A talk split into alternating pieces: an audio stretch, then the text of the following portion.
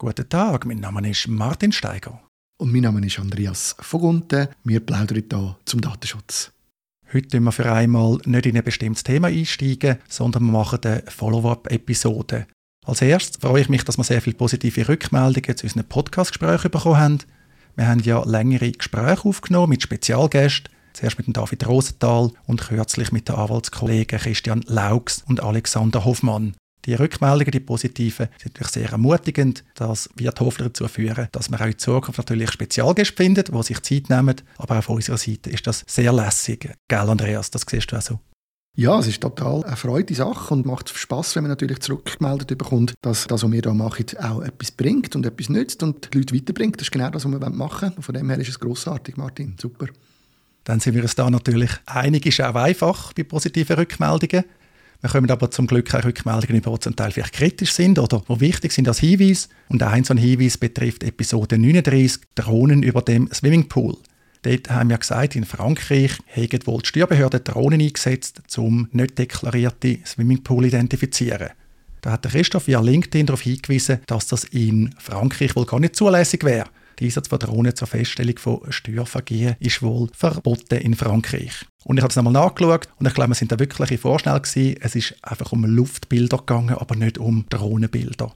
Hingegen ein Schweizer Beispiel, das wir gebracht haben, in Horb, das hat tatsächlich so stattgefunden. Wir haben noch eine andere Rückmeldung bekommen, und zwar vom Chris zu der Datenschutzplauderei Folge 36, wo es um die E-Mail-Verschlüsselung gegangen ist, beziehungsweise Nicht-Verschlüsselung. Und er hat dann ein Beispiel gebracht, wo er findet, dass ein reales Gefahrenpotenzial um von der unverschlüsselten E-Mail. Und zwar sagt er, dass er kürzlich mal auf zwei verschiedenen unabhängigen E-Mail-Konten so einen Scam-Versuch hatte, wo Aufforderungen gekommen sind, quasi vorgespielt wurde, dass sich ein Vorgesetzter soll ein Google Play-Zertifikat äh, kaufen und er ist ihm aufgefallen, dass die Mails extrem gute Adaptionen an seine spezifische Situation gemacht worden sind. Also er geht eigentlich davon aus, dass das nur möglich ist, oder er sagt eigentlich, das sind ganz viele Kenntnisse, die nicht nur im Web um sind, sondern müssten fast aus seiner Sicht aus den Mails rauskommen. Kannst du dir das vorstellen, dass das möglich wäre?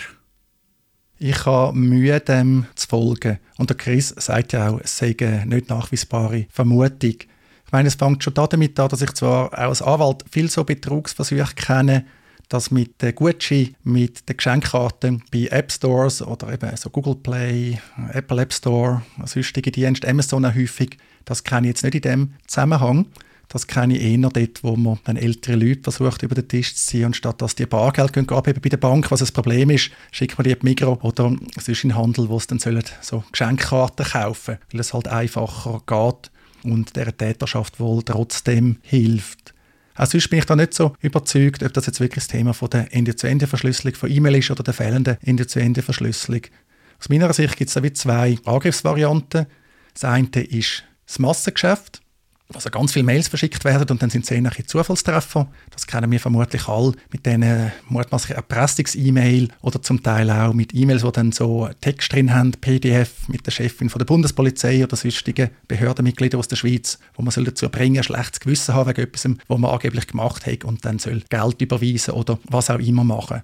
Und das andere sind die gezielten Angriffe. Und die gezielten Angriffe sehe ich vor allem bei dem sogenannten CFO-Betrug, also die Täterschaft wirklich versucht, sich in E-Mail-Verkehr einzuklinken, häufig auch mit manipulierten Domainnamen, zum Teil aber auch mit Hacking, dass die wirklich lange im System drin sind, irgendwann zuschlägt, zum Teil aber auch, indem sie Insider bestechen gerade auch bei Outsourcing-Themen. Weil Bestechung ist im Ausland halt aus Schweizer Sicht äh, häufig sehr günstig. Schweizer Arbeitnehmerinnen und Arbeitnehmer sind viel teurer, weil die höhere Löhne haben als zum Beispiel Leute, die in Weißrussland oder auf Zypern im Outsourcing tätig sind. Also alles in allem kann ich nicht ausschließen, dass das ein Faktor da kann sein. Ich halte es aber jetzt nicht für ein wesentliches Problem. Ich meine, es würde ja bedeuten, wenn wir den Weg gehen wollen, wie du jetzt beschrieben hast, dann ist wahrscheinlich der Scam mit, mit diesen Zertifikat wäre dann zu wenig wert, um so viel Aufwand zu betreiben. Man muss ja doch viel Aufwand betreiben, wenn man dann einen gezielten Angriff starten Auch wenn man das mit günstigen Leuten macht. Oder? Also wenn wir versuchen, jetzt die Mails zu analysieren von jemandem und dann so zu schreiben, dass das dann genau, dass das so überkommt mit Informationen, die man nur kann haben, wenn man sehr viel Background-Informationen hat, wo man durch quasi die nicht verschlüsselte Mails würde bekommen, wäre das doch mit viel Aufwand verbunden. Und dann könnte es ja wahrscheinlich eigentlich nicht um Zertifikat gehen bei Google Play Store, sondern müsste es dann um, um mehr Geld gehen, könnte ich mir vorstellen. Oder? Das ist ein weiterer Aspekt, das ist ein weiteres Fragezeichen. Leider für die betroffenen Unternehmen ist gerade bei dem CFO-Betrug, ja, sind es häufig viel größere Geldbeträge, also dann auch existenzbedrohende Geldbeträge. Von dem her finde ich einen interessanten Input. Aber wenn man sich noch überlegt, vielleicht zum Schluss bei dem Thema, selbst wenn die E-Mail end-zu-end verschlüsselt wäre, Metadaten haben wir immer noch. Also man sieht, wer mit wem kommuniziert. Betreff sieht man auch, E-Mail-Adresse sieht man. Und dann ist halt die Frage, ja, wo soll denn die E-Mail, also der Inhalt von einer E-Mail abgefangen werden? Das Konstrukt wird dann halt schon wesentlich größer und beim typischen E-Mail-Provider, auch den wir in der Schweiz nutzen, sind der Schweizer Provider oder grosse ausländische Anbieter. Dort gehe ich jetzt davon aus, dass das grundsätzlich vertrauenswürdig ist. Man kann da nicht Probleme ausschliessen, logisch, aber es ist jetzt sicher nicht so, dass dort Administratoren oder sonstige Personen, die Zugriff haben, im grossen Stil ihre Privilegien ausnutzen. Jawohl, das ist ein interessanter Input, wie du richtig sagst. Und ich denke, es ist immer gut, wenn man ein bisschen hört, was die Leute sich überlegen zu unseren Themen und was ihnen dazu in Sinn kommt. Das hilft uns auch, noch einmal genauer darauf einzugehen, wie wir das jetzt gerade gemacht haben. Und in dem Zusammenhang haben wir auch schon, wir haben schon viele Episoden jetzt äh, publiziert. Und vielleicht willst du noch etwas sagen zu den Episoden, die schon raus sind, Martin? Ja, gern. Gerade für die, die unseren Podcast jetzt vielleicht noch nicht so lange kennen, kann es interessant sein, zurückzugehen wir haben alle Episoden veröffentlicht, sowohl in unserem Podcast-Feed, also in der Podcast-Software von eurer Wahl, auch bei Spotify zum Beispiel, aber auch auf der Website von unserem Podcast. Und ein paar ältere Episoden, die ich nach wie vor sehr hörenswert finde, sind zum Beispiel die Episode 12, Wickeltisch. Dort ist es um Datensicherheit gegangen. Dort ist es darum gegangen, ist es schlau, Computer, Server unter dem Wickeltisch auf der Toilette zu deponieren, wenn ich es richtig im Kopf habe. Dann in der Folge 14 ist das Thema Datenethik haben wir ein Podcastgespräch mit der Cornelia Diethelm, die ja auch bei uns bei Datenschutzpartner mitmacht, aber eben vor allem auch eine Fachperson für Datenethik ist. Und sie hat erklärt, wieso ist Datenethik auch ein Datenschutzthema. Und vielleicht gerade noch die Folgeepisode, die hat mir auch sehr gut gefallen, 15, Höllental. Das Höllental, das ist in Österreich, ein Wanderziel, dort fährt ein Bus rum und dort hat es datenschutzrelevante Änderungen gegeben für die Leute, die dort wandern wollen, und zwar nicht zu ihrem Vorteil. Also da vielleicht gerne mal reinhören, ist alles frei verfügbar. Sehr gut und eben man kann alle Episoden nachlesen und die sind auch gut aufgeführt auf unserer Website und man findet es ja, wenn man im Podcatcher uns abonniert hat, umso besser. Dann findet man ja auch alle Episoden rückwärtig und von dem her würde es uns freuen, für die, die es noch nicht so kennen, noch reinzulassen, was so genommen ist. Das ist genau so. Zum Schluss noch kein Follow-up, aber eine interessante Geschichte, die ich gefunden habe, nämlich dass in Deutschland Heise Online, ein IT-Fachportal, die Stimme von einer Podcast-Redakteurin klonen Selbstverständlich mit künstlicher Intelligenz. Und die haben jetzt wohl eine erste Episode aufgenommen mit der geklonten Stimme. Ich konnte es leider noch nicht anhören, tönt aber spannend. Vielleicht auch für uns, Andreas. Dann müssen wir in Zukunft nicht mehr selber reden, sondern können das abtippen und dann läuft das.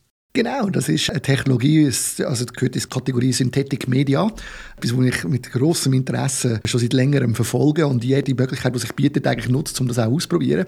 Weil die Idee dahinter ist natürlich fantastisch. Du tust deine Stimme auflegen und synthetisieren und nachher kannst du mit Text-to-Speech, wo man ja schon kennt natürlich, mit deiner Stimme eigentlich eine, eine Audioaufnahme generieren. Oder? Das gibt es mittlerweile übrigens auch für Video. Also man kann in Zukunft, also jetzt schon kann man sich auch videomäßig klonen lassen. Mit der Stimme synthetisiert kann man eigentlich den ganzen Bereich in einem Textfile machen. Und von dem her ist so eine ähm, synthetische Generierung von der eigenen Stimme eigentlich ein attraktives Modell. Allerdings müssen wir zwei uns nicht viel freuen darauf, Martin, weil bis das dann in Schweizerdeutsch funktioniert und auch verhebt, wird es wahrscheinlich noch lange gehen.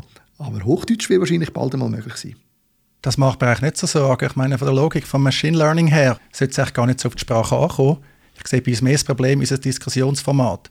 Wir haben kein Drehbuch, das wir ablesen wir sind kein Sitcom oder so, wo dann das ganz gezielt gemacht wird. Ich glaube, da braucht es noch ein bisschen länger, beziehungsweise ist halt dann die nächste Stufe AI, dass wir uns beide simulieren auch im Dialog.